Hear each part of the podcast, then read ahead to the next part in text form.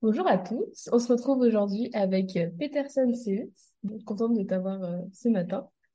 Est-ce que tu peux nous dire un peu qui tu es, d'où tu viens, euh, présenter un peu comme tu veux? Ok, bah du coup, moi c'est Peterson CU, j'ai 25 ans depuis hier. J'habite à Cergy-Pontoise et je fais de la gymnastique rythmique depuis que j'ai l'âge de 10 ans et demi. Je suis doctorant en sciences du sport à l'université Paris-Saclay et je m'entraîne du coup à Antony. Je donne des cours de GR aussi à des enfants en loisirs et à des adultes en loisirs. Et, euh, et voilà, en gros, c'est ça mon quotidien. Je donne des cours à l'université, euh, des cours de gym et euh, je fais de la GR. Voilà, en gros. Ok, bah, super. Est-ce que tu peux nous raconter un peu pourquoi tu as commencé la GRS et nous dire un peu est-ce que ce serait ta définition de la GRS, si je peux dire ça, pour peut-être des personnes qui connaissent.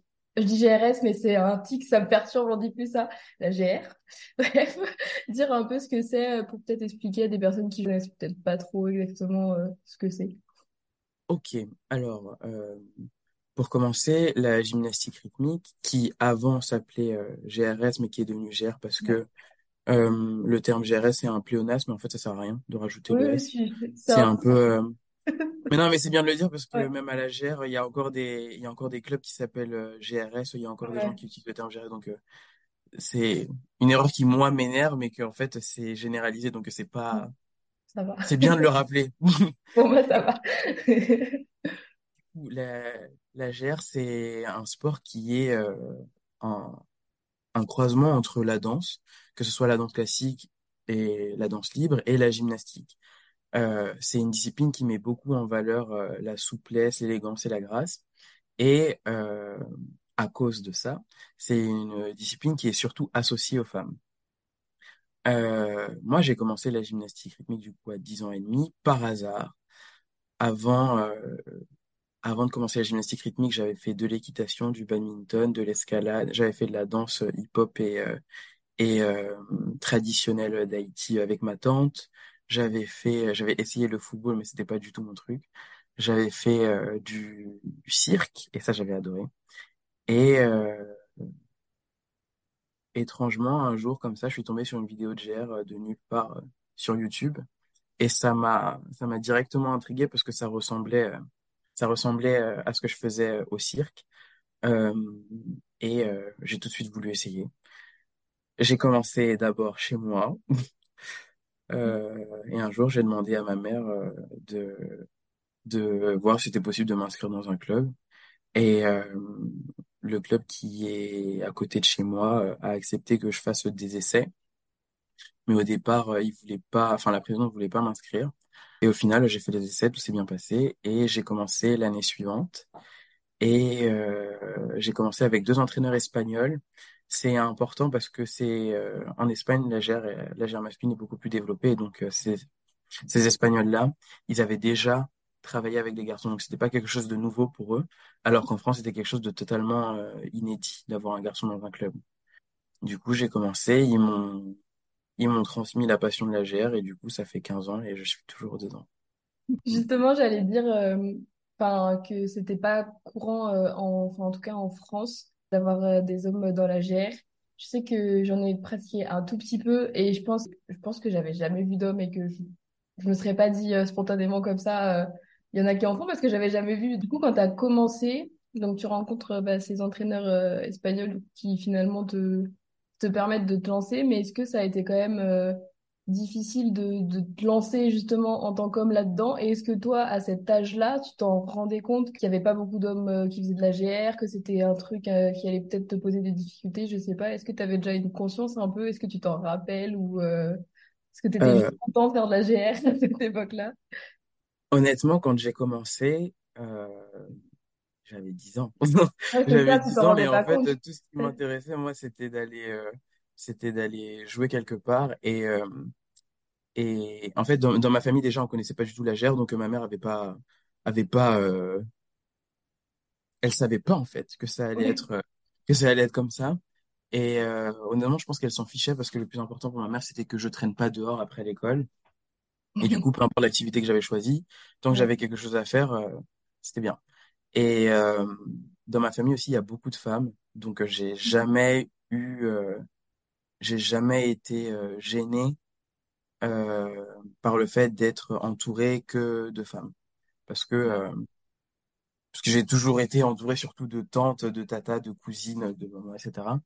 Plus que d'oncles et tout. Et donc, à la limite, c'était plus gênant pour moi d'être dans un, d'être dans un, un sport où il y avait que des garçons que dans un sport où il y avait euh, que des filles.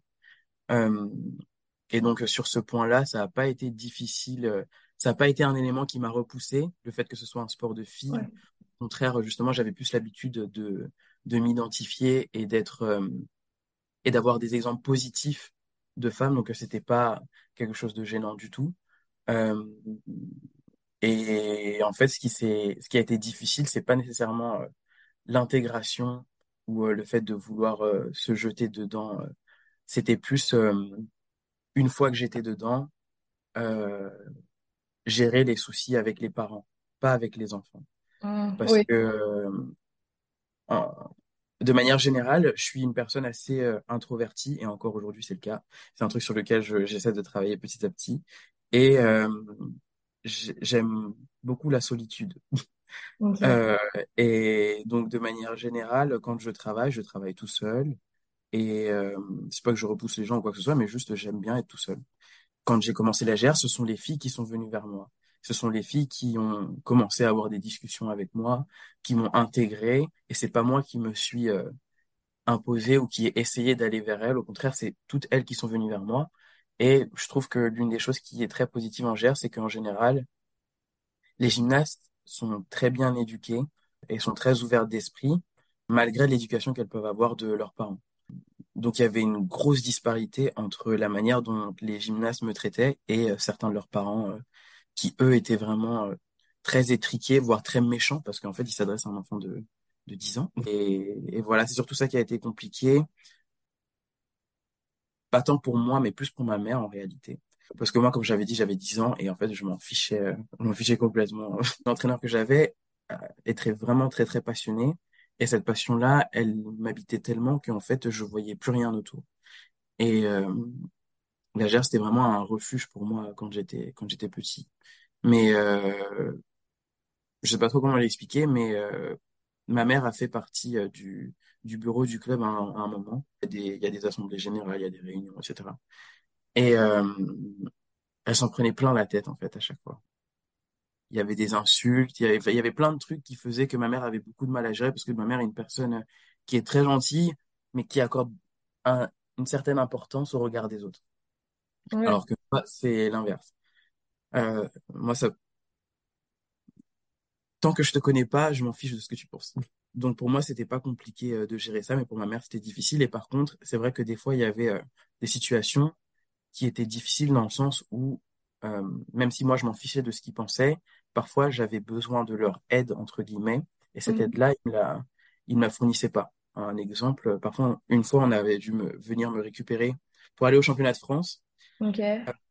en covoiturage pour aller à, à à la gare où il y a Disney, j'ai oublié le nom, Ah, Marne-la-Vallée. à Marne-la-Vallée pour qu'on puisse prendre le train et partir euh, au championnat, au championnat de France. Euh, étrangement, une des mamans qui ne m'appréciait vraiment pas, donc euh, la maman qui disait bonjour à tout le monde mais qui à moi ne me disait jamais bonjour, alors que j'arrivais en même temps que tout le monde, euh, elle est pas venue me chercher. Ah, Elle est pas venue me chercher bon. et euh, coup on a attendu et au final c'est mon frère qui a dû m'emmener, euh, Ouais. mon frère qui a dû m'emmener à la gare parce qu'elle est jamais venue en fait. Et euh, Pas d'explication, rien. Elle est partie chercher tous les autres enfants, mais pas moi. Et plein de petits trucs comme ça qui font que même si euh, j'avais pas trop de mal à gérer euh, ma socialisation avec les gens, avec les enfants, pardon, euh, parfois avec des parents, c'était très compliqué. Ouais, mais c'est intéressant parce que je pense des fois on peut se dire que les enfants, enfin, 10 ans je sais pas, mais il y a quand même un âge je trouve, où les enfants justement on est méchants entre nous un Mhm. peu. Enfin, c'est, il y a vraiment toute une période où justement avec les autres, des choses comme ça, on peut être hyper méchant alors que c'est juste euh, parce qu'on ne connaît pas ou parce que je sais pas, il y a un truc qui fait qu'on est méchant avec les autres. Et euh, mais toi c'était vraiment euh, justement l'inverse, enfin dans le sens où on dirait que plutôt au niveau des enfants tu t'es, ça s'est bien passé. Je pense que les parents, c'est un peu cliché mais j'ai l'impression que les parents dans des sports comme ça, ils vont donner une bonne éducation à leurs enfants, mais eux vont se comporter de manière différente. Enfin, vers des enfants en plus, alors que le rapport de force, je veux dire, euh, bon, forcément, euh, 10 ans, euh, un adulte, enfin, tu peux, tu peux pas lutter, tu peux rien faire. Mais, euh, mais en tout cas, euh, enfin, peut-être que le fait que ta mère était aussi un moment dans le, le comité, peut-être que ça a quand même euh, aidé. Enfin, j'espère en tout cas, même si c'était pas facile, ça a un peu peut-être aidé le, que ça se passe mieux. Mais Honnêtement, euh, honnêtement, hum, il y a deux, il y a, enfin, il y a plusieurs trucs. Euh, les filles m'ont intégré parce que j'étais un garçon, etc. Mais il y avait quand même, il y avait quand même des chamailleries, il y avait quand même des disputes et tout parce que j'étais principalement en individuel et c'était plus de la méchanceté par rapport à la compétition que ouais. euh, la méchanceté, c'était de la concurrence, quoi. La concurrence d'enfants. Euh, mais c'était pas très récurrent et c'était qu'avec une ou deux personnes. Et voilà, c'était pas parce que j'étais un garçon après. Il faut savoir que aussi, moi, j'avais un comportement qui était très euh, explosif et du coup, euh, je, je n'aidais pas en fait ma cause. Je, je suis parfaitement conscient et encore aujourd'hui, je travaille dessus que parfois, j'ai, je faisais des choses que aucune des autres gymnastes faisait en termes de comportement et que c'était pas forcément acceptable et que ça, ça, ça, donnait des arguments aux parents pour euh, pouvoir euh, me maltraiter entre guillemets et donc euh, j'étais pas à 100% euh, à 100% comment dire innocent non plus hein. Et même des fois c'était moi qui cherchais enfin c'était moi qui cherchais je répondais je répondais aux, agressions des parents avec d'autres trucs un peu plus sur moi mais euh, je me laissais pas faire quoi même si j'étais petit euh, Mhm. je me laissais moins faire quand j'étais petit que maintenant Euh, donc Ouais. ouais, non, j'ai- j'étais pas innocent il y avait quand même des, des concurrences entre gymnastes, mais pas parce que j'étais un garçon. Ouais, je pense que c'est normal aussi un peu la concurrence malgré tout dans un sport euh, comme ça. Du coup, ça me, enfin, ça me fait penser à une question. C'est que de l'individuel. Que c'est un choix ou est-ce que euh, justement l'équipe ça te tentait pas ou enfin pourquoi l'individuel finalement? Est-ce- De base, euh, comme je l'ai dit, je suis assez frileux au travail de groupe, mais parce que euh, je pense que c'est mon entourage qui a fait que je préférais tout seul. Et donc j'ai toujours des cho- j'ai toujours pardon choisi des activités où je pouvais travailler majoritairement seul. Et quand j'ai commencé la GR, euh, mes, entraîneurs espagnols ont décidé, euh, ont décidé qui allait où. Et euh, la saison, la saison sportive en France, c'est d'abord les individuels de octobre à janvier. Et ensuite, de février à juin, je crois, c'est les groupes. Donc en général, on commence par les individuels et ces individuels-là vont composer les groupes. Mhm. Euh, mais euh, moi, ça m'a jamais, ça m'a jamais intéressé les groupes. Parfois, j'ai remplacé, euh, j'ai remplacé des gymnastes qui étaient pas là certains cours et tout pour euh, dépanner. Mais euh, j'aime pas dépendre des gens. Je préfère être sûr de que si je rate, c'est ma faute et Ouais. que si tout va bien, euh, si tout va bien, c'est moi et mes entraîneurs. Et comme ça, je, je sais que je peux m'en vouloir que qu'à moi-même s'il y a un problème. Et j'ai essayé de, j'ai essayé pendant un stage de faire, euh, de faire, euh, de faire un ensemble. Et euh, en fait, c'était, c'était, c'était le cauchemar que, c'était ce à quoi je m'attendais en fait. Euh, C'était euh, c'était dans, dans un club dans un club à Tenerife qui est assez qui est assez connu et qui a un bon niveau et en fait euh, euh, elle m'avait proposé de travailler avec elle euh, leur leur ensemble et l'ensemble était déjà fait et donc elles avaient juste à me à me faire apprendre la place d'une fille qui était pas là Mhm. et en fait j'avais appris très très vite mais pas parce que j'étais bon mais parce que j'ai un j'ai comment dire euh, euh, quand je connais pas j'aime bien réussir vite et donc j'essaie de comprendre très très vite Et euh, ça avait énervé les filles, euh, les filles du groupe parce que elles, elles avaient travaillé pendant très très longtemps et Ouais. que du coup c'était pas juste, euh, c'était pas très sympa en fait. Ça, ça m'a encore plus repoussé euh, tout ce qui est ensemble. Je, je sais que j'aime pas ça. J'aime bien regarder, j'aime bien travailler avec les ensembles, mais pour moi non.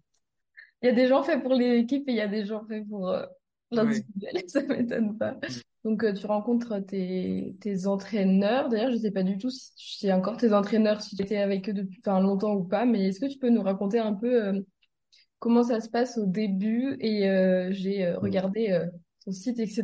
J'ai tout appris.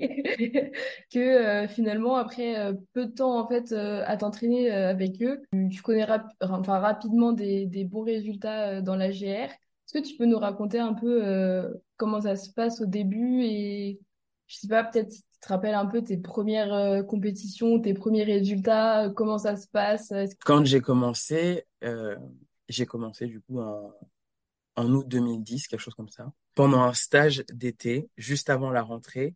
Et euh, il faut savoir que du coup, en Espagne, ils ont une vision très différente de la GR et de l'apprentissage de la gymnastique. Nous, on a plutôt l'habitude euh, de mettre directement les gens en compétition et de pas euh, leur donner de, de temps d'apprentissage. Olivia et Mauricio, donc mes deux entraîneurs espagnols, eux, ils avaient cette vision-là de d'abord t'apprends et après tu fais de la compétition si tu es nouveau. Au départ, le club voulait directement me mettre en catégorie fédérale qui commence en, septembre. Donc ça veut dire que j'aurais simplement eu un stage de deux semaines avant de préparer les compétitions. Et euh, Olivier ont dit non. Il va d'abord commencer par euh, la catégorie régionale qui a un, niveau beaucoup plus bas, mais qui commence en février, je crois, pour qu'il puisse avoir euh, six mois euh, dédiés à l'apprentissage de la gymnastique rythmique. Et ensuite, on préparera son, son programme individuel. Et ça, ça a été la meilleure décision, je pense, qu'ils avaient prise euh, euh, en arrivant, parce que euh, ces six mois, j'ai appris tellement de choses d'un coup que l'arrivée en compétition a été beaucoup plus simple que d'autres qui viennent d'arriver, qui connaissent pas et qui apprennent directement une chorégraphie pour la compétition. Dès que j'ai commencé, j'ai eu beaucoup, beaucoup d'entraînement. Donc, c'était un peu comme un centre de formation pour le foot. Tu te prépares vraiment beaucoup, genre une vingtaine d'heures par semaine. Tu fais pas de compétition, mais euh, tous les jours, entre deux heures et demie, trois heures ou un peu plus, en fonction des jours, euh, tu travailles que la base, la base, la base, la base, la base. Ça a été euh, extrêmement bénéfique.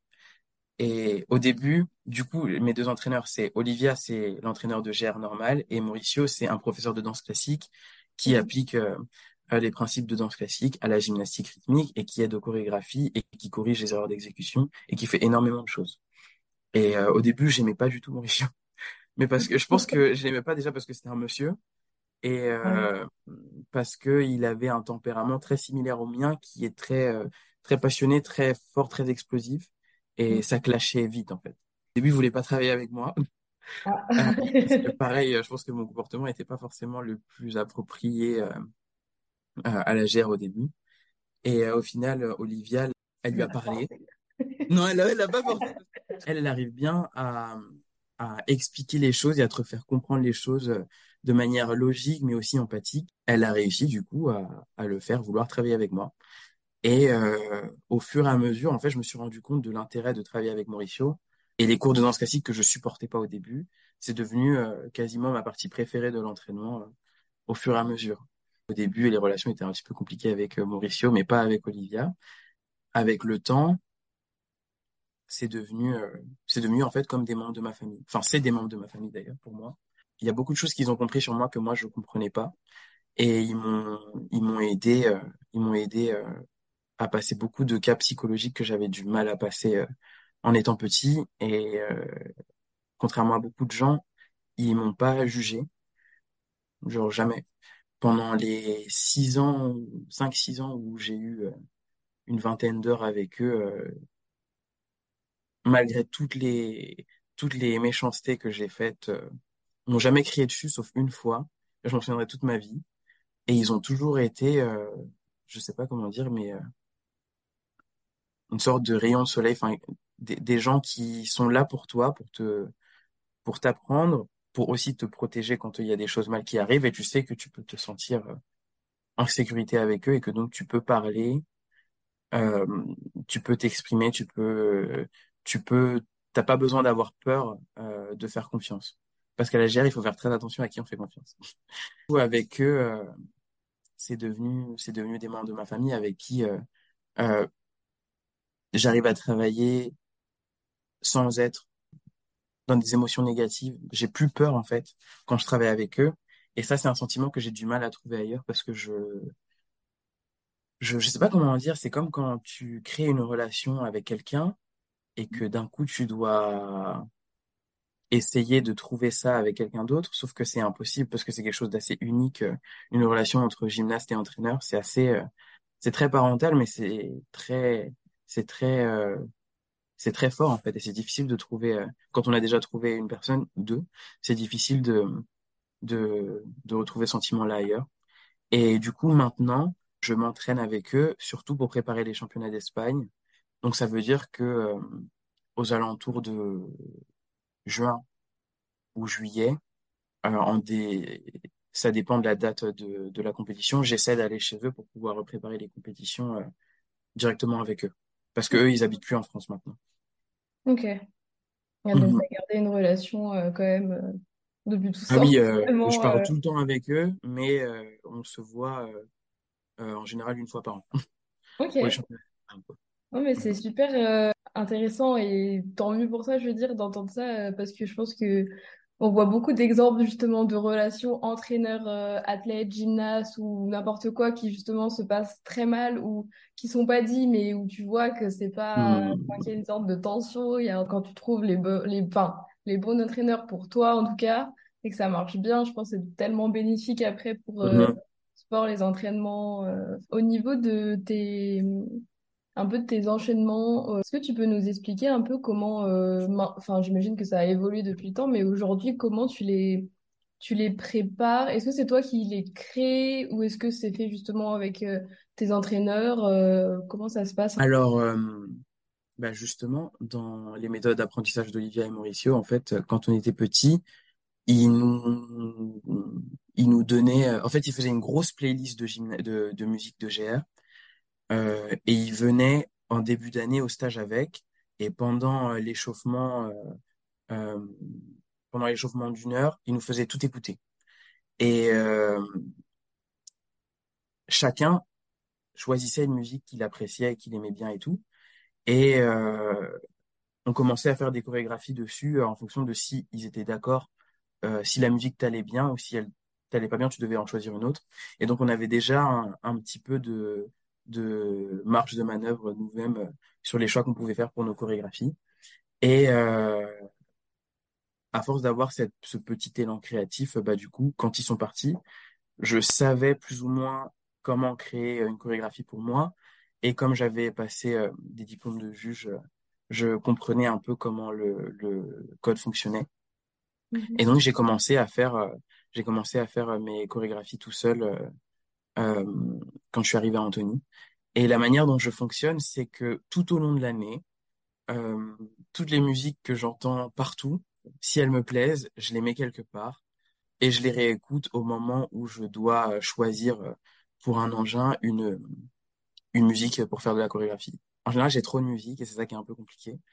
Euh, une fois que j'ai choisi, euh, une fois que j'ai choisi la musique, j'essaie de voir, euh, de mettre sur papier tous les éléments que je vais faire, les éléments techniques qui sont pas qui sont obligatoires, mais que je vais forcément faire, et euh, des éléments que je trouve jolis, etc. Je me fais d'abord la chorégraphie en tête euh, des centaines de fois. Et le jour où je vais à, à l'entraînement, j'essaie tout avec mes écouteurs dans les oreilles pour voir si ça passe vraiment sur le temps ou pas. Si ça passe pas, je change, etc. Et j'essaie toujours de prendre des, des inspirations assez, assez profondes pour moi parce que c'est comme ça que j'ai appris à faire des chorégraphies. C'était souvent avec une histoire assez spécifique. Chaque musique a, a une histoire, même si elle est euh, très profonde ou au contraire très superficielle. Il faut qu'il y ait quand même un, un, un caractère à suivre, une, une petite histoire. Et du coup, euh, je choisis la musique, j'essaie de créer une histoire, je prends les éléments euh, que je dois faire et je les case en fonction des phrases musicales. J'essaye à l'entraînement. Si c'est pas bon, je change. Et euh, ça fait une première version euh, d'une chorégraphie. Ensuite, je la présente aux premières compétitions. Je vois euh, avec les entraîneurs d'Anthony ce que les juges ont dit, ce qui, ce qui compte et ce qui ne compte pas. Et en fonction, je, je change les éléments pour que ce soit euh, à la fois artistique, mais aussi suffisamment technique pour avoir de bonnes notes. Donc voilà un peu comment je fonctionne pour créer des chorégraphies. Après, à Angers, on n'a pas trop de choix. Il faut se caler, euh, au... Ouais. il faut se caler aux notes euh, Il et y a beaucoup de règles, mais... Ouais, oui, oui, oui. Euh, alors, on a vu un peu comment tu crées euh, les, bah, justement tes enchaînements, etc. Et au niveau de tes, tes entraînements, un peu comment ça s'organise un, un entraînement de, de GR. Alors, un cours basique de GR, c'est euh, en général, ça dure trois heures ou un petit peu plus. Et euh, enfin, de, de mon expérience, parce que du coup, ça va changer, euh, ça doit changer, je pense, de club en club. Mais en général, on a une heure euh, dédiée à l'échauffement, échauffement articulaire, cardio, renforcement, souplesse euh, et difficultés corporelles. Ensuite, il y a une partie euh, danse euh, qui dure entre 30 minutes et une heure en fonction, en fonction des entraînements. On commence à travailler avec les, avec les engins sur le côté, donc on répète, on répète toutes nos, tous nos enchaînements et toutes nos chorégraphies euh, sur le côté. Et ensuite, quand euh, l'entraîneur est prêt ou prête, on passe en musique. Euh, C'est un peu ça le, le, le, le caractère général euh, des entraînements de, de GR lorsqu'on est en compétition. Et aujourd'hui, je fais un peu moins de danse parce que euh, comme j'ai moins d'entraînement, il faut que je me focalise plus sur les répétitions que euh, sur la, la partie dansée. Et la partie dansée, réellement, elle est plus là pour euh, euh, nous donner des bases techniques suffisantes pour pouvoir euh, répéter avec des automatismes, pour qu'on n'ait plus à penser euh, à la technique euh, lorsqu'on lorsqu'on répète sur le côté ou lorsqu'on répète en musique. Et donc j'en fais un petit peu moins, mais j'en fais toujours. Et voilà, donc en gros, échauffement, danse, répétition seule et répétition en musique. Ok, ça marche. Donc c'est plutôt des gros, euh, des gros entraînements, mais tout inclus finalement. Il y a pas, c'est pas tellement divisé en euh, une séance renfo, une séance, euh, je sais pas, Ah non, comme ça pourrait être dans certains sports. euh. en début d'année, en général, on propose surtout des, on propose surtout des, comment s'appelle, des échauffements qui sont plutôt cardio et renforcement, mais le format est plus ou moins le même, le même tout le temps. On va parler un peu résultats et compétition, on va dire. Euh, alors, j'ai un peu regardé sur euh, ton site. Euh, justement, j'aimerais que tu nous expliques un peu euh, rapidement parce que ça a l'air très compliqué. Au niveau des, des, des fédérations, justement, etc., parce que j'ai essayé de comprendre moi-même. Donc, tu es troisième du championnat national FSCF en Mhm. 2023 Mhm. et, par exemple, champion d'Espagne en 2020. Euh, est-ce que tu pourrais nous expliquer un peu comment ça fonctionne? Parce que du coup, euh, comme on l'a, enfin, on va le- en parler un peu maintenant, mais c'est pas reconnu la GR masculine, je crois, en France. Donc, Mhm. comment, quand tu remportes une compétition, comment en fait tu es classé finalement un peu, si tu peux un peu nous expliquer, et par rapport peut-être à l'Espagne, où justement, comme tu as dit, c'est plus développé euh, Mhm. à ce niveau-là, pour que les gens puissent comprendre un peu le l'enjeu. je Ok. D'accord. Du coup, en France, euh, il y a plusieurs fédérations qui proposent la gymnastique rythmique en compétition.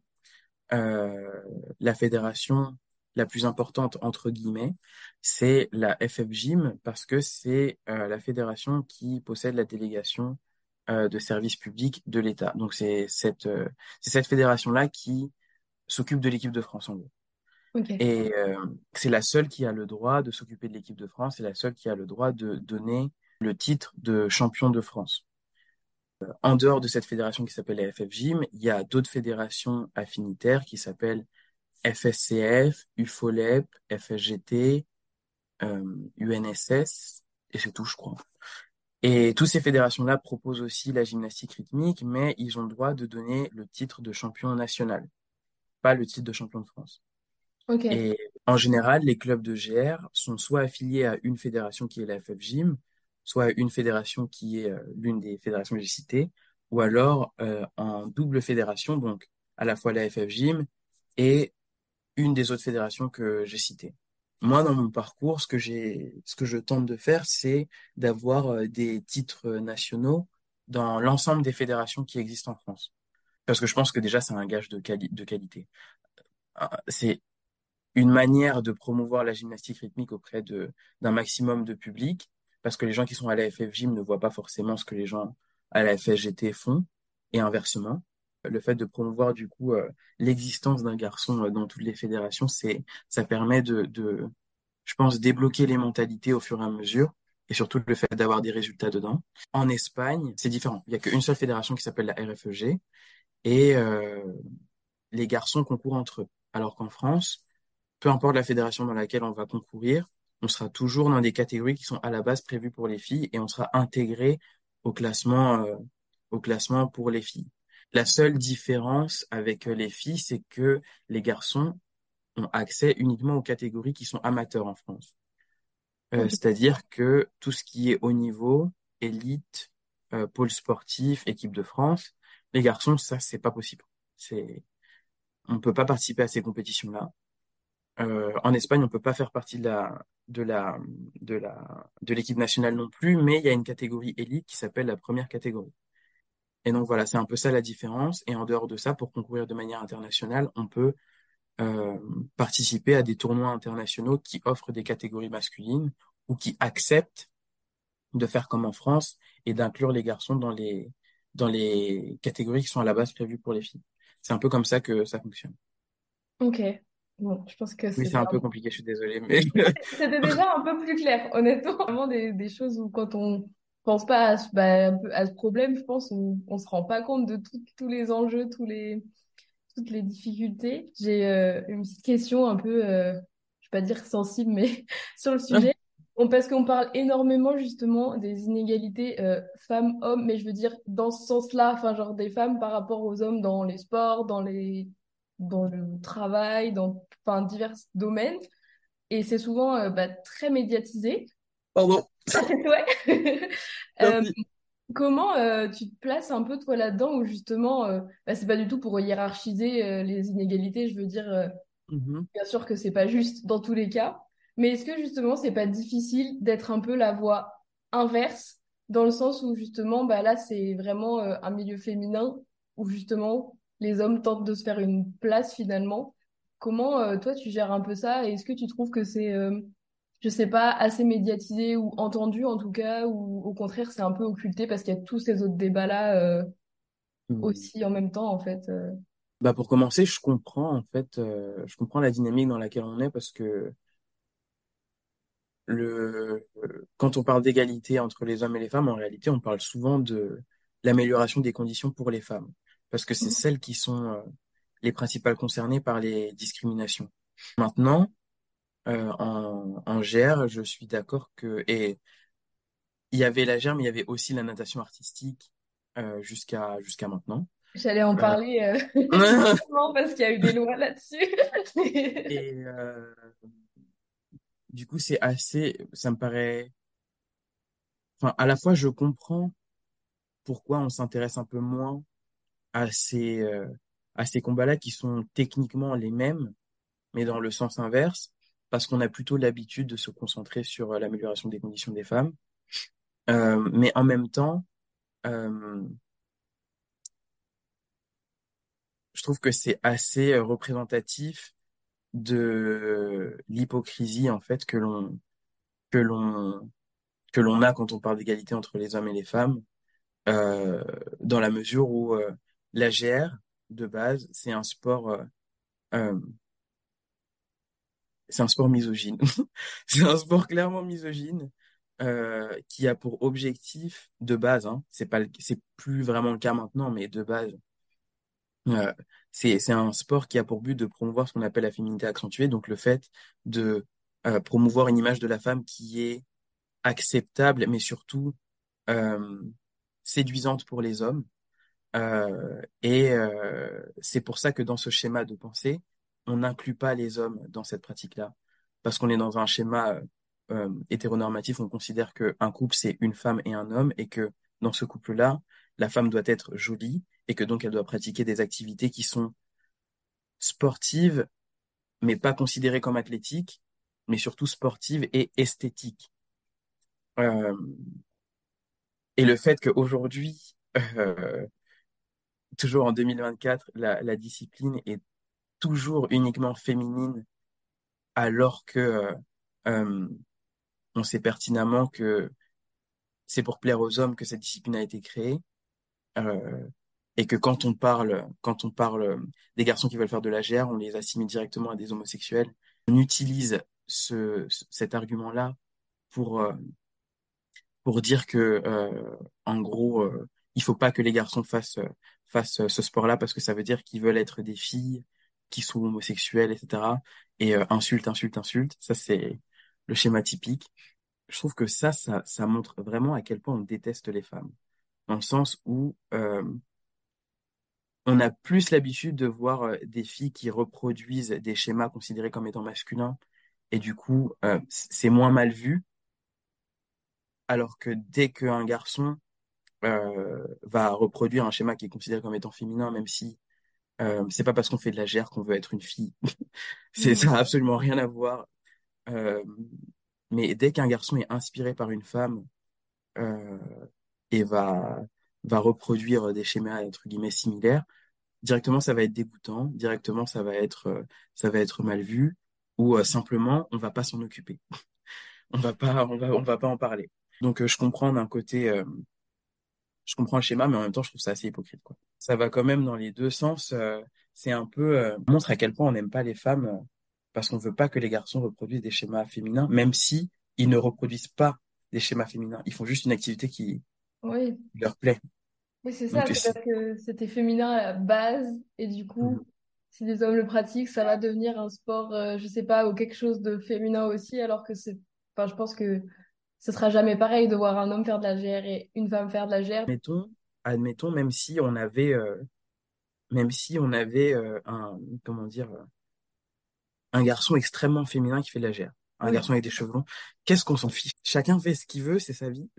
ouais, mais je pense qu'il y a une espèce de peur un peu, enfin, injustifiée, parce que, comme tu dis, personnellement, je, enfin, je m'en moque, j'ai envie de dire, euh, exactement, chacun fait ce qu'il veut, chacun vit sa vie comme il veut, mais je pense qu'il y a une espèce de peur un peu, euh, bah, même irra totalement irrationnel, je pense que si hmm, on, on permet de faire euh, des sports entre guillemets féminins, les hommes soient plus des hommes, même si c'est, enfin, c'est totalement, déjà c'est impossible et ça a pas de sens. Enfin, je veux dire, qu'est-ce qu'un homme? C'est, ça peut aller très loin, mais ouais, je pense qu'il y a une espèce de peur comme ça, alors que pour, enfin, quand une, je sais pas, euh, une fille va aller faire du foot, on n'en est plus à se dire, ok, là, elle va se transformer en homme, mais Si, il y a encore des gens qui pensent comme ça.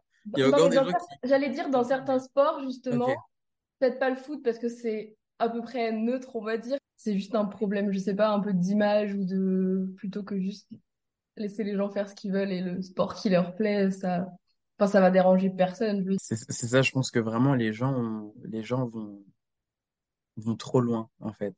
Les gens sont trop intéressés par euh, le personnel des gens, des, des autres personnes et euh,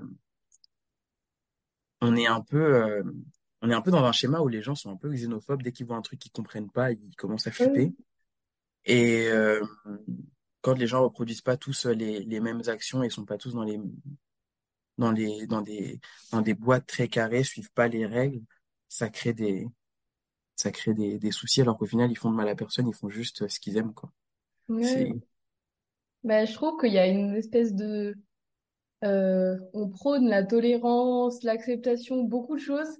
Et en fait, je trouve ça très faux. Peut-être ça, mais je trouve que c'est vraiment, euh, oui, on accepte tout le monde, alors qu'au final, c'est presque les personnes qui vont prôner ça, justement, qui vont faire le truc le plus restrictif après.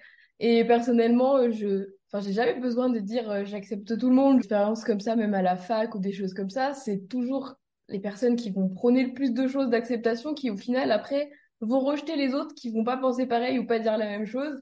Donc je me dis forcément, on est dirigé par un truc où on dit oui, on prône tout le monde et en même temps, on va assassiner toutes les autres personnes qui vont penser Hmm. ailleurs. Donc forcément, on pas, je sais pas comment on peut s'en sortir d'un espèce de schéma comme ça où euh, c'est sans fin. Non, mais c'est clair. Je pense vraiment que les, les gens qui, qui vont en parler le plus, euh, qui vont avoir besoin d'exprimer le fait qu'ils sont tolérants, euh, seront ceux qui vont avoir peut-être le plus de jugement, alors que les gens qui, ouais, voilà, les gens qui seront simplement indifférents, euh, seront les gens qui seront finalement pas, tolérants, c'est peut-être pas le bon mot, mais c'est, c'est les gens qui auront peut-être le moins de, le moins de, de jugement, les gens qui vont juste s'en fichent, enfin, qui vont pas, qui vont pas réfléchir. En fait, finalement, c'est plus ça dont on aurait besoin de l'indifférence que de chercher à être toléré par des gens. euh, Ouais, juste laisse-moi vivre. Déjà, tolérer, c'est un mot un peu problématique, je pense, en fait. T'as pas à Mm. tolérer quelqu'un, il vit, il a le droit de vivre, il a le droit d'être à côté de toi. Oui, Donc, oui. il n'y a pas de tolérance à avoir au départ, je veux dire. C'est c'est un, un vaste débat, je pense.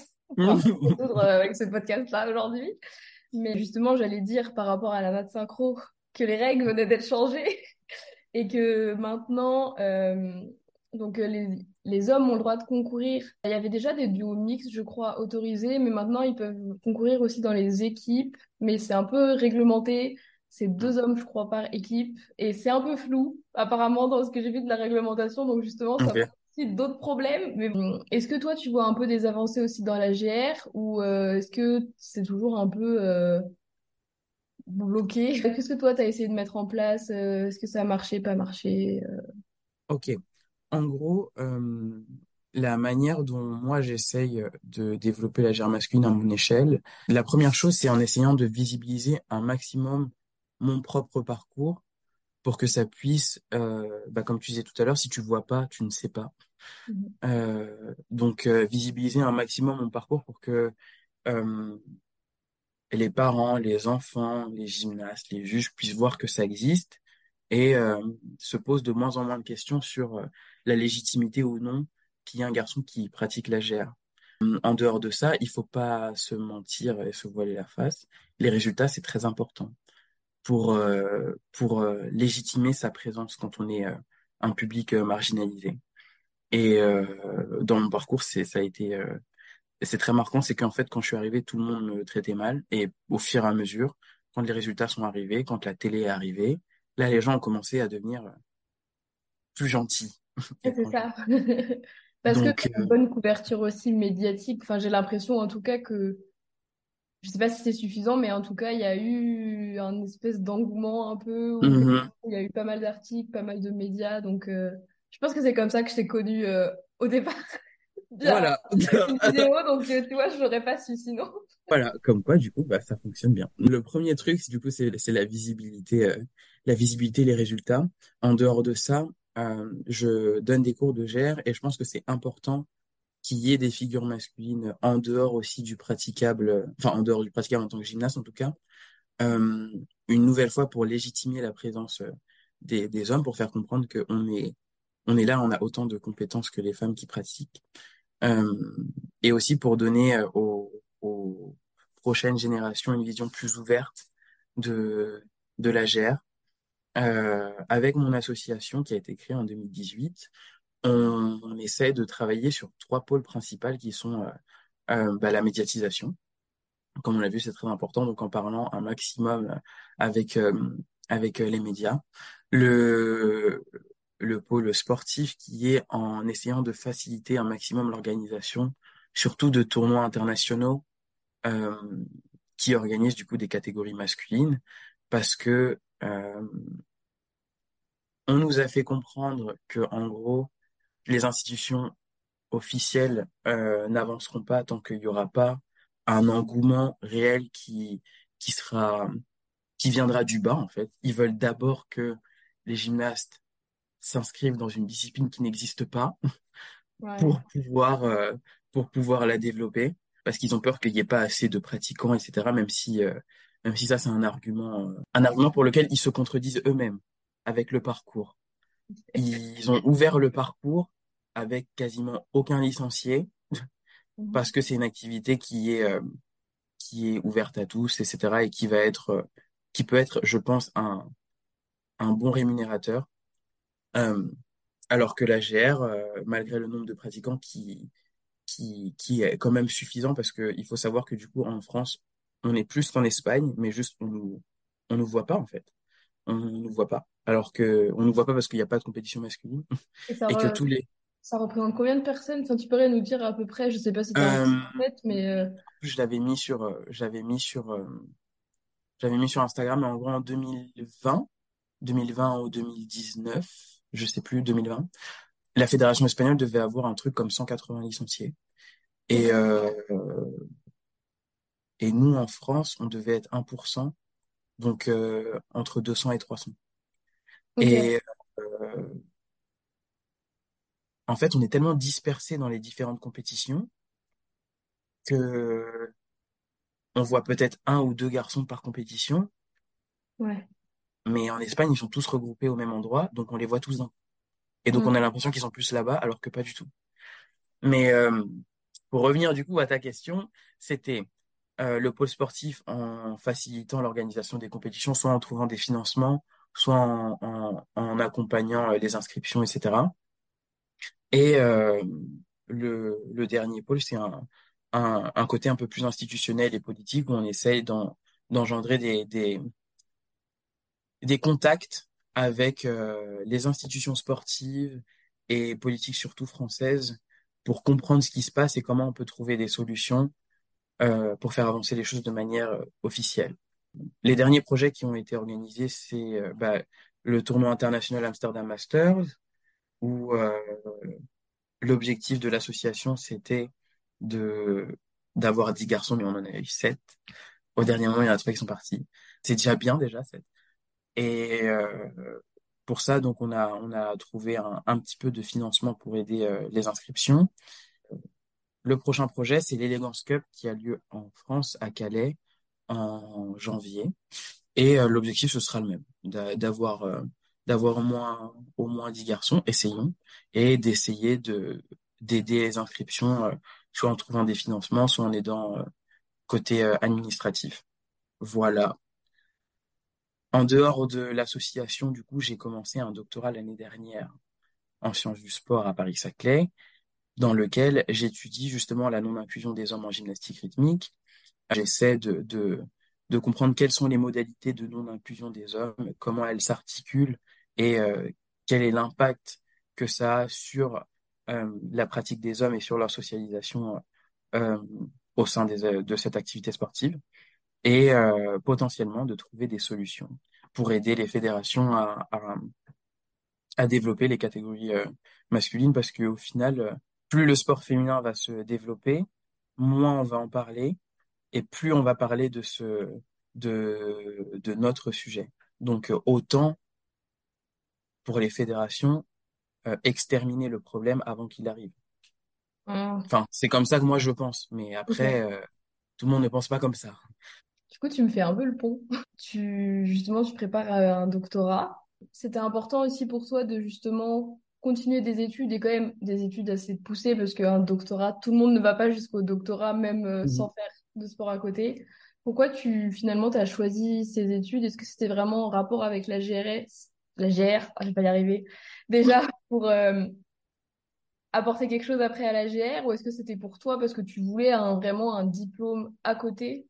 Pour moi, c'était un peu des deux parce que ma mère, euh, ma mère, elle m'a toujours incité à, travailler à l'école euh, en dehors de la gym et pas voir la gym comme euh, le seul, travail que je peux avoir parce que c'est assez dangereux, surtout en France, de focaliser sa, carrière professionnelle sur son activité sportive quand on n'est pas dans un sport dominant comme le foot.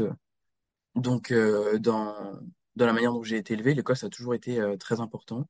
Et même si pour moi, la GR a toujours été en premier, euh, à la fois pour satisfaire euh, ma mère, mais aussi comme objectif personnel, j'ai toujours voulu continuer à faire euh, à faire euh, à faire des études pendant ma pratique sportive.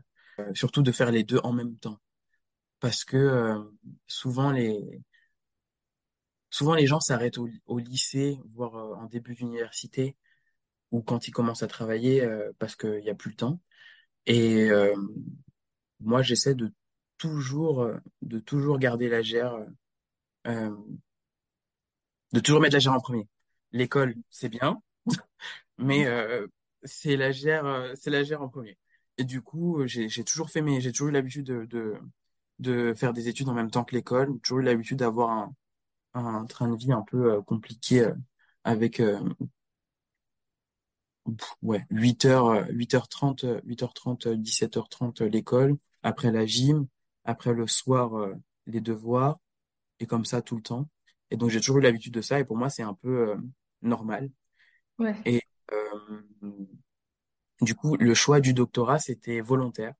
Je savais, euh, je savais dès la licence que je voulais avoir, euh, euh, que je voulais avoir un doctorat. Je savais pas en quoi au début, mais je sais que je voulais aller, euh, je voulais aller jusque là-bas. Déjà, euh, pas pour faire plaisir à ma mère, mais euh, pour montrer un peu à ma mère que c'était possible de faire les deux, euh, mais aussi pour avoir un backup euh, professionnel si si la gère ça fonctionne pas. Et bon, pour l'instant ça fonctionne donc ça va, mais si un jour ça ça ne marche pas, au moins j'aurais j'aurais autre chose. Et j'adore ma vie comme ça. Je, je préfère je préfère ça je préfère ça que de choisir choisir entre les deux euh, et être à moitié comblé. euh, Je préfère être tout le temps occupé, mais au moins faire un truc qui me, qui me plaît beaucoup, plutôt que de, de faire la moitié et d'être, euh, de me poser des questions. Mais voilà, je, le doctorat, c'était un choix personnel. J'ai de la chance, c'est tombé sur, c'est tombé sur de la l'AG. Enfin, c'est un projet que j'avais proposé et que ma directrice a accepté.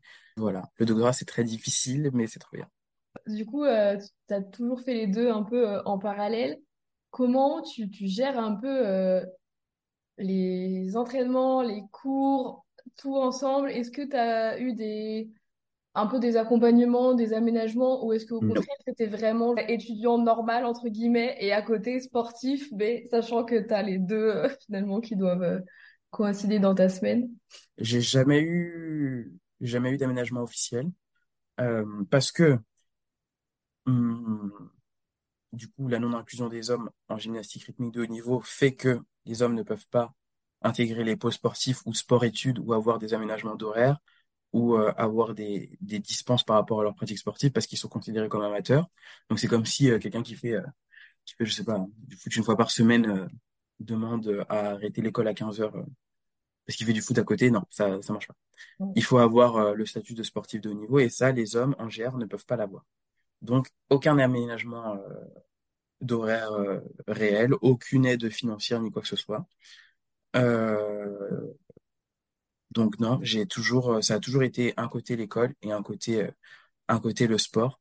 La manière dont je gère, honnêtement, j'y réfléchis plus trop maintenant. Quand j'étais petit, le cadre est venu assez vite. Parce que au lycée, c'est surtout au lycée où les choses ont commencé à se compliquer. Les professeurs connaissaient, euh, connaissaient mon parcours et étaient très, euh, très euh, gentil, c'est pas le mot, mais euh, il, il m'aidait en fait. Ouais, Euh, bienveillant.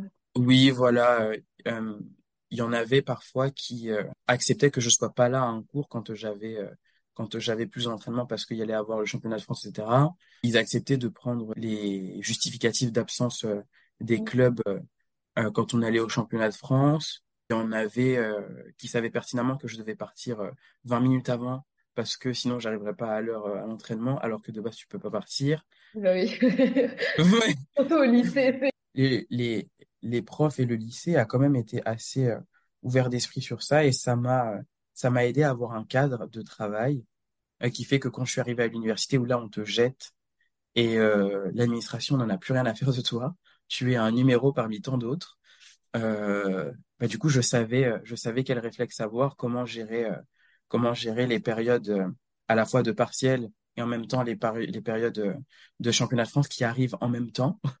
Et la manière dont moi je gère, c'est que je fais priorité par priorité.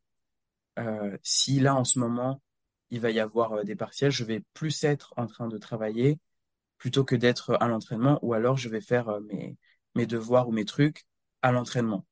Pendant, par exemple, on a, on a souvent des, des, des assouplissements où en fait on, on, on est dans une position passive pendant 30 minutes, en gros, où tu restes en grand écart pendant 5 minutes et puis après l'autre côté et puis après d'autres trucs et tu bouges pas pendant, t'es dans une position statique pendant un certain moment.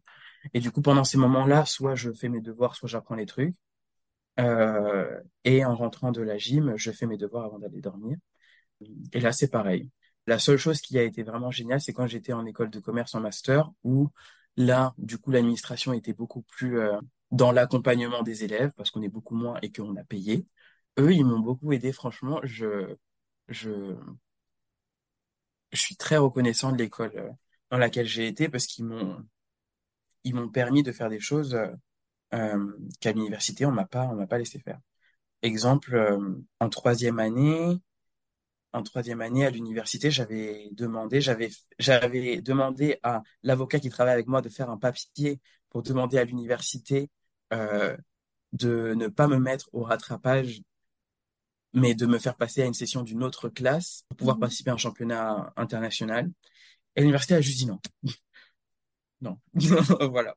Et du coup, je suis passé au rattrapage, alors que l'année d'après et l'année suivante, euh, les partiels étaient en même temps que le championnat d'Espagne. Et euh, bah, l'administration de l'école de commerce m'a laissé la possibilité de passer euh, mes, mes, mes partiels en distanciel. Et du coup, je les ai passés du coup le même jour que tout le monde, mais je les ai passés bah, dans, Entre deux. dans la... Non, même pas entre deux, dans la salle de compétition et à l'aéroport. Euh, et, euh, et franchement, c'était trop bien. Parce que tu te sens vraiment comme si tu, comme si tu travaillais. Enfin, tu sens que c'est une, une, une posture professionnelle. Je sais pas trop comment le dire, mais euh, c'est un truc qui pourrait t'arriver dans la vie, euh, Oui. dans la vie professionnelle. Euh, franchement, ça aussi, ça m'a. Je pense que ça m'a, ça m'a aidé à avoir une, une, une meilleure culture du travail. Enfin, je sais pas trop comment le dire, mais à avoir euh, un meilleur sens de l'effort euh, et une meilleure gestion, je pense, de, de à la fois l'école et euh, l'université. Et la GR, pardon. En fait, je pense qu'en France, je sais pas si c'est pareil ailleurs, mais je pense que c'est très compliqué au niveau des écoles, etc. Vu qu'il y a tellement de règles et de cadres, quand c'est hors cadre, entre guillemets, on sait pas faire. Et du coup, il y a pas, ils ont pas le droit, ou ils veulent pas prendre le droit parce qu'ils savent pas, etc. Donc en fait, il y a plein de trucs qui bloquent où ils sont juste, bah non, mais du coup, on va appliquer bêtement le truc. Ouais. Et peut-être on pourrait trouver une solution, mais vu qu'on n'est pas trop sûr, genre, fait euh, exactement. un atout. Après, pour plus tard, au niveau organisation, niveau ce que tu seras, euh, là, t'es, t'es calé à toute situation. On arrive euh, bientôt euh, vers la fin de ce podcast. Je vais pas te retenir euh, 15 heures, sachant ton emploi du temps très Ah non, non, c'est pas grave. En plus, j'étais en retard, donc. euh. Faut pas dire ça. Oups. Euh, c'est quoi un peu là tes, tes objectifs, tes ambitions, on va dire euh, là par exemple dans l'année? Et puis euh, peut-être euh, à la fin quand à la fin de ton doctorat, est-ce qu'il y aura est-ce que c'est la GR encore pendant un temps? Qu'est-ce que c'est un peu tes, tes objectifs, tes ambitions, euh, projets? Déjà, hum, je sais que je vais continuer la GR euh, jusqu'à ce que mon corps y veuille plus, déjà. Parce que je pense que c'est bien euh, de, de, comment dire, quand on a la passion, parce que c'est vrai que comme on disait tout à l'heure, il y a beaucoup de gens pour qui ça se passe très mal. pas. Et euh, moi, j'ai la chance de d'être bien tombé et d'avoir encore, euh, d'avoir encore après 15 ans autant de, de motivation et d'envie que quand j'étais petit. Donc, euh, je veux garder ça quand même le plus longtemps possible. Maintenant, pour cette année, en termes de gymnastique, je veux participer à un maximum de tournois internationaux euh, dans lesquels il y a des catégories masculines et euh, essayer de les gagner. Soit être premier, soit faire partie du podium au maximum. Ensuite, en ce qui concerne le doctorat, hum, je veux absolument qu'il soit qu'il soit qualitatif. Je veux qu'il soit que ce soit un papier euh, qui représente à la fois l'excellence de notre sport, mais aussi de l'université, mais qui qui puisse permettre d'avoir un impact sur la discipline, que ce soit pas juste un papier euh, un papier comme un autre, euh, qui ait une importance euh, et qu'on puisse euh, euh, qui puisse servir à quelque chose en fait. Et euh, en dehors de ça, j'ai beaucoup de projets, surtout de de coaching. De, euh, j'adore donner des cours de GR. J'aime vraiment, euh, j'aime trop ça. C'est trop trop bien. Et euh, j'aimerais en donner un peu plus petit à petit. Et et voilà, des projets secrets après dont je parle pas trop parce que je me rends compte que quand j'en parle, ça arrive pas. Ah, Donc euh, on parlera pas des projets j'en parlerai quand ce sera terminé. Non, t'as raison, c'est, je comprends. Je rebondis sur ce que tu disais de, de donner des cours, d'apprendre euh, finalement la GR. C'est vraiment quelque chose d'important pour toi d'enseigner, de transmettre dans ta vision, je sais pas, de la GR. C'est vraiment Mhm. un truc euh, qui, je pense, t'apporte quelque chose et qui en même temps t'as envie de donner aux autres. C'est un peu ça le, le, le schéma. Je sais pas dans lequel tu... Ouais, en fait, par exemple, moi, ce que j'aime vraiment, c'est quand euh, euh, par exemple, chez les petits enfants qui ont 8 ans, à qui je donne des cours, ce que j'adore, c'est quand elles arrivent et que, par exemple, on va faire la roue et euh, qu'elles sont effrayées et qu'elles ont, Ouais. elles, elles ont, elles ont peur, peur, peur, peur, peur, et qu'à la fin de l'année, euh, cette petite fille qui, qui est en train de pleurer parce qu'elle allait faire la roue, euh, elle fait la roue avec une main en fermant les yeux et tout, Ouais, c'est ça. et elle, rigole euh, en, en rigolant et tout, elle a plus peur de rien, et que limite, quand tu lui demandes des trucs plus compliqués, euh, ce sentiment de peur, il disparaît, et que tu sens qu'elles sont elles se sentent bien en confiance et en sécurité, et qu'en même temps, elles apprennent des trucs et qu'elles sont contentes d'elles et qu'après, elles rentrent chez elles et euh, elles essaient de tout montrer à leurs parents et tout. euh. et enfin voilà, je, je, je trouve ça, je trouve ça trop bien. C'est trop bien. Je, je comprends. Pour finir un peu, euh, après, je vais te poser des petites questions euh, plus, moins euh, intellectuelles, on va dire. Ok, ok. Et ce serait quoi ton petit mot euh, un peu euh, pour les gens qui, je sais pas, voudraient se lancer dans la GRS, dans la GR, oh là là, j'arriverai jamais, qui, je sais pas, qui débutent ou qui osent pas débuter, peut-être justement, ce serait quoi un peu tes, tes conseils ou qu'est-ce que tu leur dirais pour justement leur dire juste d'y aller, quoi. Ok. Alors, euh, ça dépend du public parce que je pense que chaque public a un, un, Mm. un message différent. Euh, mais l'une des choses qui est générale, c'est que euh, il faut pas avoir peur, euh, il faut pas avoir peur de, du regard des autres à la GR. Parce qu'en vrai, pendant un cours de GR, on- tout le monde est en train de souffrir. Donc, tout le monde s'en fiche de ce que tu fais. Enfin, honnêtement, euh, les GR à côté de toi, elles vont pas se moquer de toi parce qu'elles-mêmes, elles sont en train de mourir. Donc, euh, il faut pas, hein, il faut pas avoir peur, euh, il faut pas avoir peur de se lancer quand euh, notre peur, c'est euh, le regard des autres parce que je suis pas souple, parce que euh, je sais pas faire ci, je sais pas faire ça. Euh, honnêtement, il faut pas du tout avoir peur. euh, à la limite, c'est bien de pas savoir faire plein de choses parce que sinon, ça n'a pas de sens de s'inscrire dans un cours. Vous êtes là pour apprendre et les gens qui vont apprendre avec vous seront aussi bienveillants que que vous et euh, à la limite, vous pourrez même faire vous devenir des amis. Et c'est ce qui se passe justement pour mon cours adulte où il y en avait plein qui avaient peur parce qu'ils étaient pas, euh, ils sont pas souples du tout ou, euh, et qu'ils ont cette vision de la GR qui est un sport un peu élitiste, un peu euh, avec beaucoup de messes basses, un peu à la danse classique, sournois et tout. Et en fait, euh, pas du tout. Les gens sont vraiment très gentils, euh, surtout les gymnastes.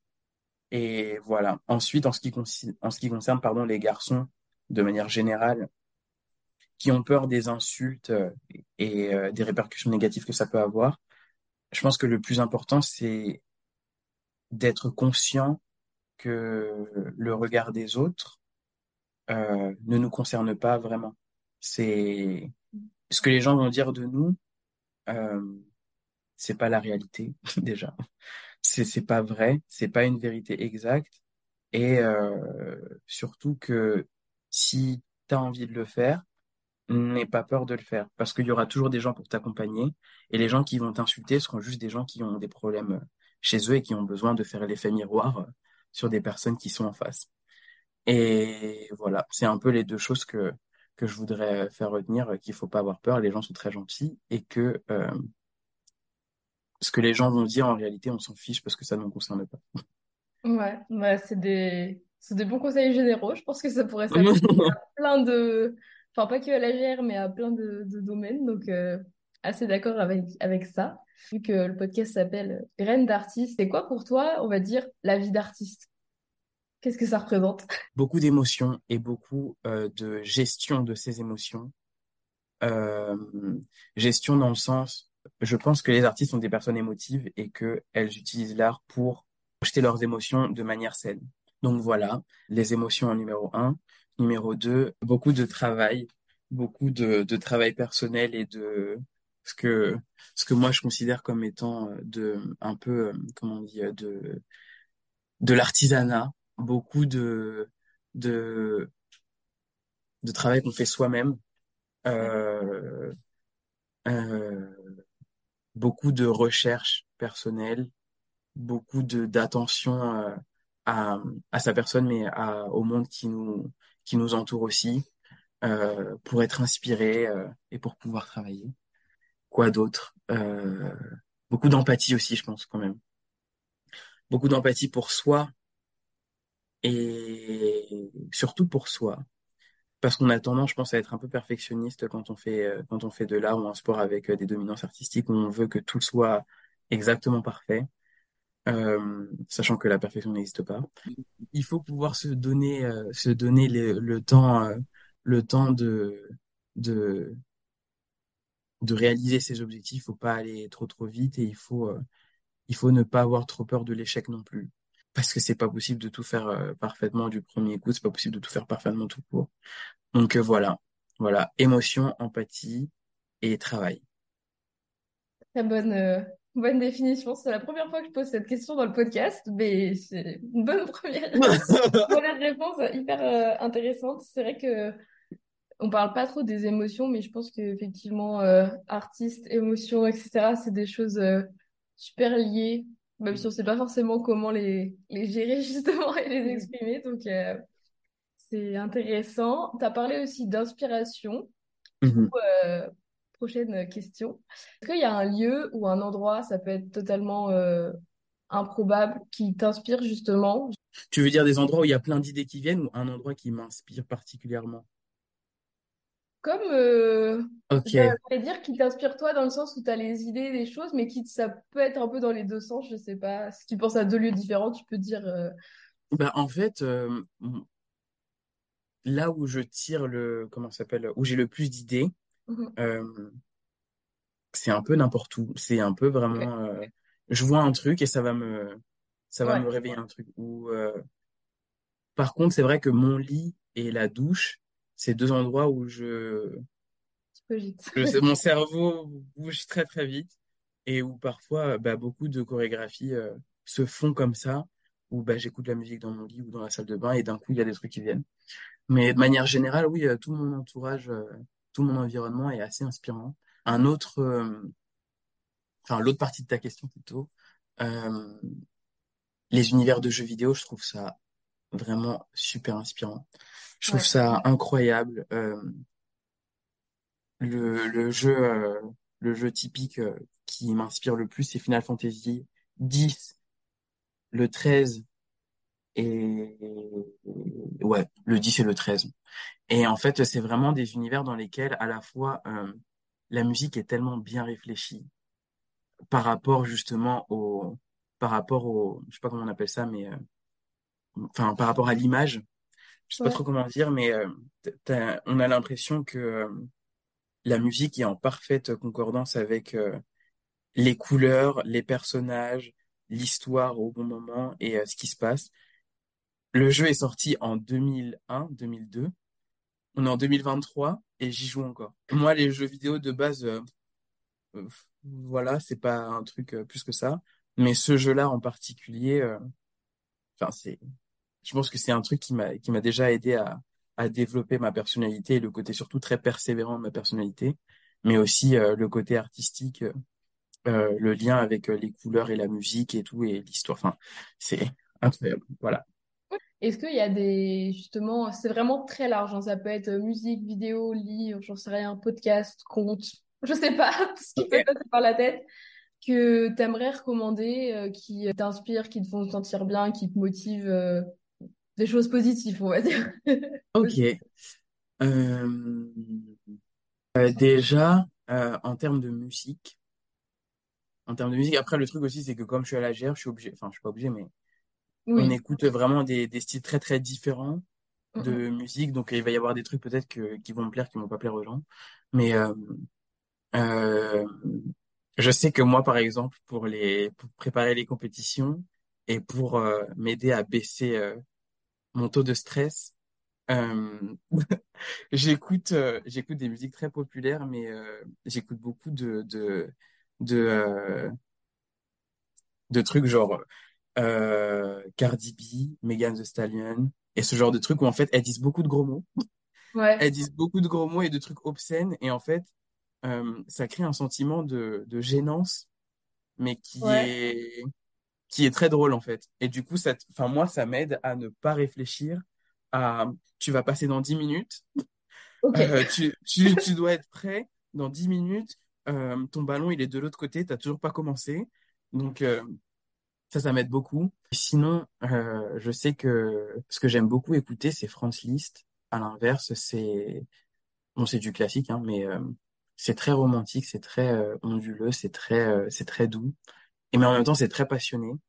Je sais pas, je trouve que ça reflète bien euh, ça reflète bien mon caractère, je trouve. Et euh, et voilà. En termes de musique, c'est ce vraiment c'est deux styles totalement différents que que j'aime écouter. Euh, en termes de, tu m'avais dit quoi? Tu m'avais dit musique, tu m'avais dit Après, en contenu, ça peut être livre, film, je sais pas, conte ou ressources. ouais. film. Je suis très Matrix. Enfin, Matrix le premier, parce que après, euh, voilà. Euh, Que le premier. Pas que le premier, mais vraiment le premier, c'était un, un chef-d'œuvre. Et après, euh, quand ils sont allés dans les souterrains, ça a commencé à être un peu n'importe quoi. Mais vraiment, celui-là, parce que ils ont un style, un style pareil. bah, c'est toujours la même chose. Visuel et musique et, et même style vestimentaire qui est tellement propre au film. Il y a une identité tellement forte que euh, si on te montre une image, tu sauras directement. Ou si on te fait écouter la musique, tu sauras, tu sauras. Alors que ça, ça arrive pas euh, pour tous les films. Je trouve c'est assez, euh, euh, c'est assez caractéristique de ce film-là. J'aime beaucoup les aliens, Alien vs Predator aussi, et les séries. qu'est-ce que j'ai bien aimé? J'ai bien aimé, comment elle s'appelle? Queen Charlotte. Mm. Ça, Ouais. c'était, euh, c'était vraiment très beau. Très dur, mais très beau.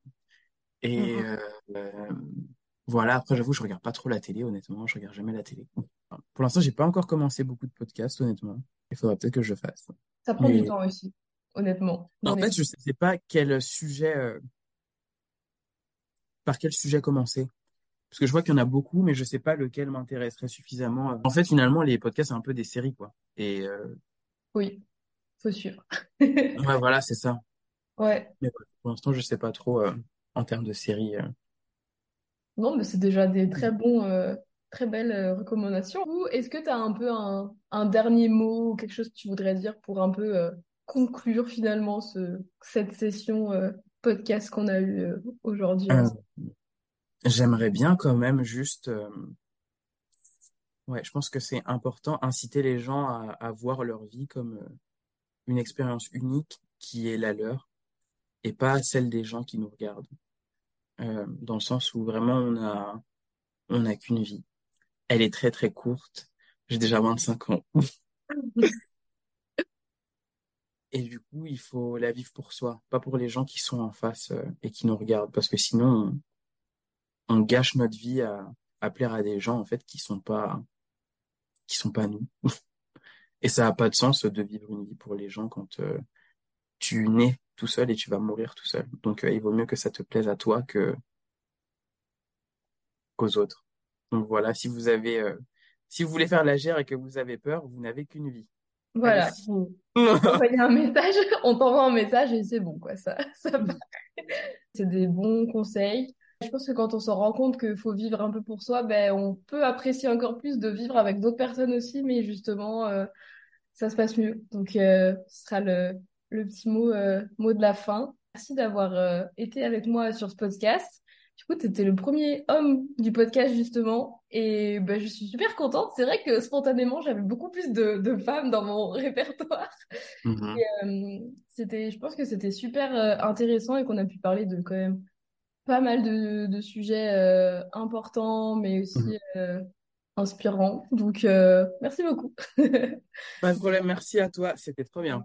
Franchement. Ben, tant mieux si ça t'a plu. Je mettrai tous tes liens, etc. euh, dans la description pour que ceux qui nous écoutent ou qui nous regardent euh, sur YouTube puissent euh, bah, aller voir ce que tu fais, te suivre, etc. Et euh, si vous avez aimé, n'hésitez pas à réagir à ce qu'on a dit. J'aimerais bien qu'on puisse euh, discuter un peu euh, via ce podcast après, donc euh, n'hésitez pas euh, à commenter, à liker si ça vous a plu, petite pub, et puis à vous abonner pour les prochains podcasts qui arrivent très bientôt.